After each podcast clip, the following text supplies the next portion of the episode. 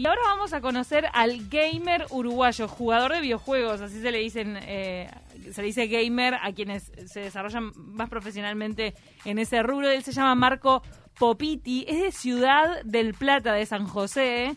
Juega profesionalmente para Team Queso. ¡Qué Pero no- pero no son un queso, pues les va muy bien. Y en mayo se consagró como campeón latinoamericano y va a conquistar, va por conquistar las Américas. ¿Cómo estás, Guau. Marco? Buenos días, ¿cómo andan? ¿Todo bien? Muy bien, ¿y vos? Un gusto estar acá, gracias por la invitación, muy bien. ¿Cuántos, años tenés, Marcos? Tengo 23 años, ¿Y cuándo Chico. arrancaste a jugar? me dedico a esto hace 3 años.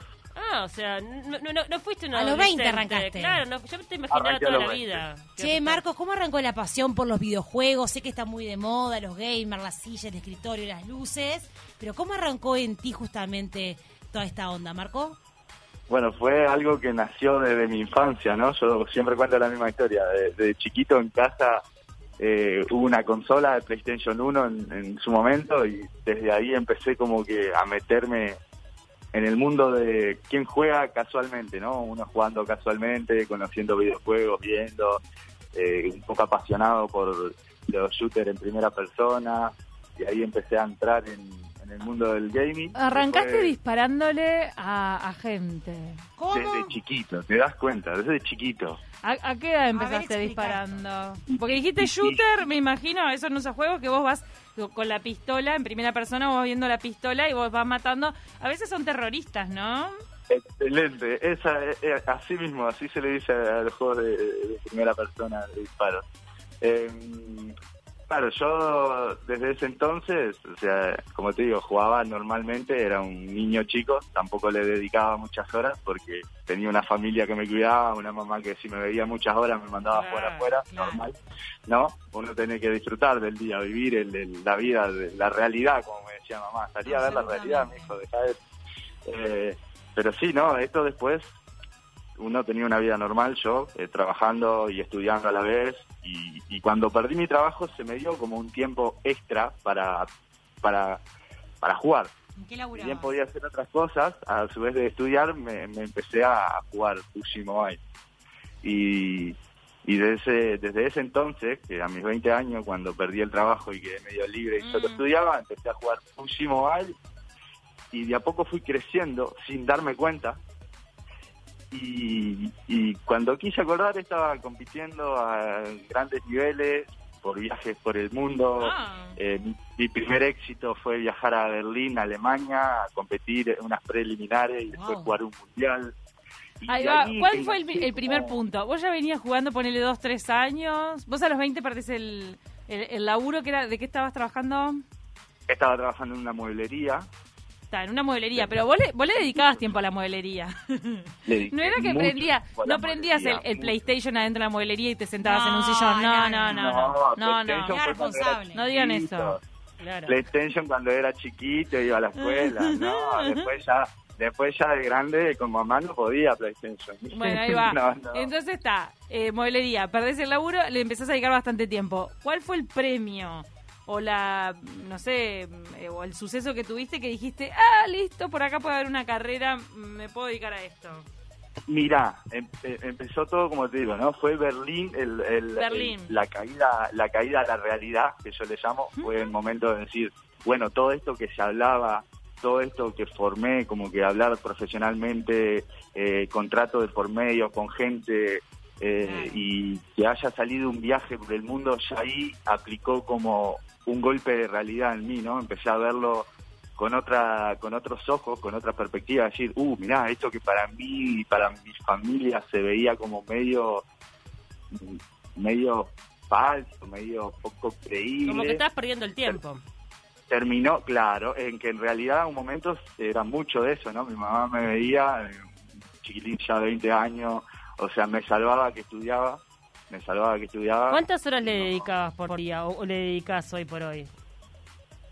Ah, antes le dedicaba normal como una persona común y corriente, dos, una horita por día, jugaba ah, casual, por eso, eso digo, jugador casual. Sí. Hoy en día estoy dedicado a esto, hoy en día le pongo muchas horas, hoy en día yo, eh, por ejemplo, rutina es empezar en la mañana hasta las 12 del mediodía, Opa. uno corta el mediodía. Una jornada, a las 3, Claro, claro, eh, es, es, es como un trabajo eh, Sí, claro, completo. profesional. o sea, Claro. ¿Y tenés que entrenar? O sea, ¿tenés que hacer ejercicios o metés Eso juego, juego, decir, juego? eso ¿Cómo te es? iba a decir.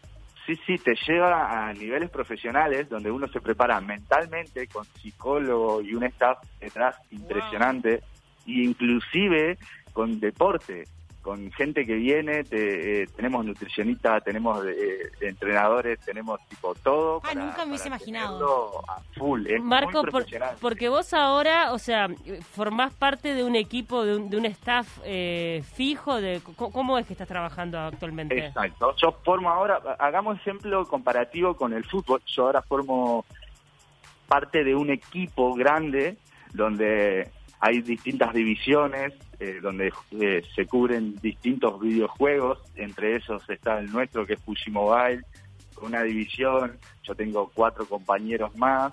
A su vez está el staff, que está marcado por eh, psicólogo, analista, coach. ¿De dónde es la empresa? O, o- o- o- La empresa, el equipo es español, Español. está en Madrid ¿Mm? y se llama Team Queso. Y bueno, ahí ya tienes toda su historia marcada. ¿Y vos cobras Pero- un salario mensual? Claro, esto a nosotros, claro, porque nosotros, esto es un trabajo, ¿no? Nosotros Claro. tenemos que cumplir con entrenamientos, con reuniones con psicólogos y hay un salario mensual aparte de lo que sería premiación y lo que uno puede generar con, con la marca propia, ¿no?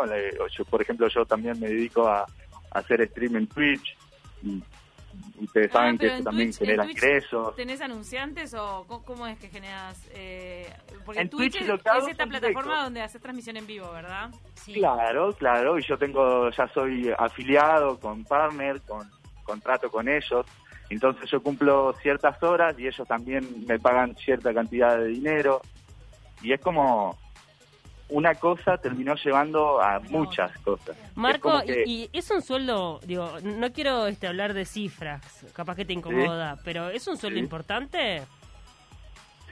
Y, y es un sueldo que yo lo, lo tengo como merecido y reconocido, ¿no? Es un sueldo que a mí se me hace importante, ¿sí? Se maneja, es un sueldo que... ¿En euros? no, en, compara- en comparativa no sé, pero se trabaja en dólares. Un dólar. Sí. Se trabaja en dólares. Yo siempre cobré, cobré en dólares y empezaron a hacer sueldos de tres cifras y hoy en día que después de mucho trabajo, te estoy hablando tres años de dedicación, de full, de sacrificio y mucho empeño y mucho compromiso, hoy trabajamos, por ejemplo, cuatro cifras en un salario. Claro. Claro. Y, y hay torneos que trabajan muchísimas cifras. Yo estuve hablando con Vanessa y, y es hay premiaciones de millones de Otro dólares. nivel. Eso, ¿a cuál aspirás? Es una Eh, locura. el, ¿Puede ser que haya uno con medio millón de dólares de premio? Sí, sí, sí, sí. Hubo un torneo que fue en 2019, se llamaba Pick Speaker, que se jugaba en China, eh, con un juego único que está en China, que es el mismo que nosotros, pero es una versión solo para, para el país. Eh, y la premiación eran de 1.8 millones de dólares. Para. O sea, es, es un disparate. Y para ¿te, podías este ganar, año, ¿Te podías ganar 1.8 millones de dólares? Por Dios. e- ese es ¿Quién el ganó, Da? total. Por ¿Quién ejemplo, el ganó? equipo, el equipo que quedaba primero se llevaba 900 mil dólares, por ejemplo. Pero para todo el equipo. Todo el equipo. ¿Integrado por cuántos? Y, el equipo se queda con los 900 mil dólares, por ejemplo. Pero ¿cuántas personas eh, pertenecen a un mismo equipo? Claro, se tienen que El dividir. equipo está formado por cinco jugadores, los cuatro Cinco. titulares, un suplente y un manager. O sea que eso, un- un- eh, eso estaría Eh, entre involucrado seis se en- divide. en el desglose. Esa gente estaría involu- involucrada en el desglose, por ejemplo, a la hora de, de dividir el dinero, Claro. se divide un porcentaje al equipo, obviamente, nosotros estamos presentando un equipo, un porcentaje va al equipo, que sería sin queso, y el resto, Ahora, resto, Marco, vos tuviste que hacer al principio una inversión porque, digo, uno tiene como esa idea de que todos esos juegos son costosos, ¿o no? Tenés que invertir. Hay una Mm. inversión grande. Una inversión grande. ¿Y vos tuviste el apoyo de tu familia ahí? muchísimo. Me costó muchísimo. Tuve el apoyo de mi familia, el apoyo de mucha gente acá en Uruguay, eh, de gente grande, de directores de eSport y todo.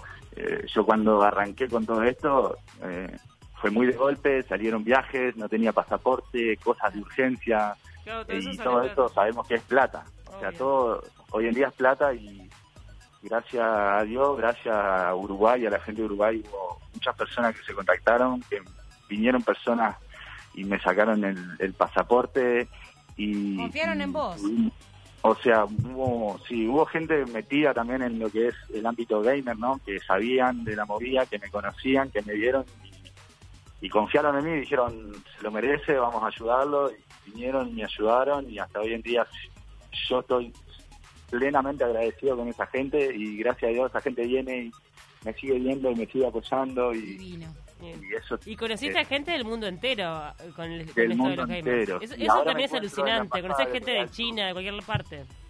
de todo el mundo, sí, y te quedan esos contactos, ¿no? Te quedan para próxima viaje y Claro. todo, ¿no? Marco, Yo, por ¿qué ejemplo, tenés? a China fui dos veces y me encontré la misma gente que me fui la primera vez Qué a China. increíble. Sí, no. Me Mirá. encontré la misma gente. ¿Cuántas veces fuiste a China? ¿Cuántas? Dos. Dos veces a China, eh, fui por Alemania, a Berlín, fui por Malasia, fui por Arabia. Saudita. Ah, Sí, sí, anduve, o sea, anduve por todos Qué lados, belleza. literal. 23 Marco, ¿cómo, años. cómo es un poco tu oficina? Me imagino este porque hay eh, sillas eh, gamers y eh, hay- hoy por hoy está muy comercializado y popularizado todo esto. Contame un poquito cómo es tu entorno de trabajo.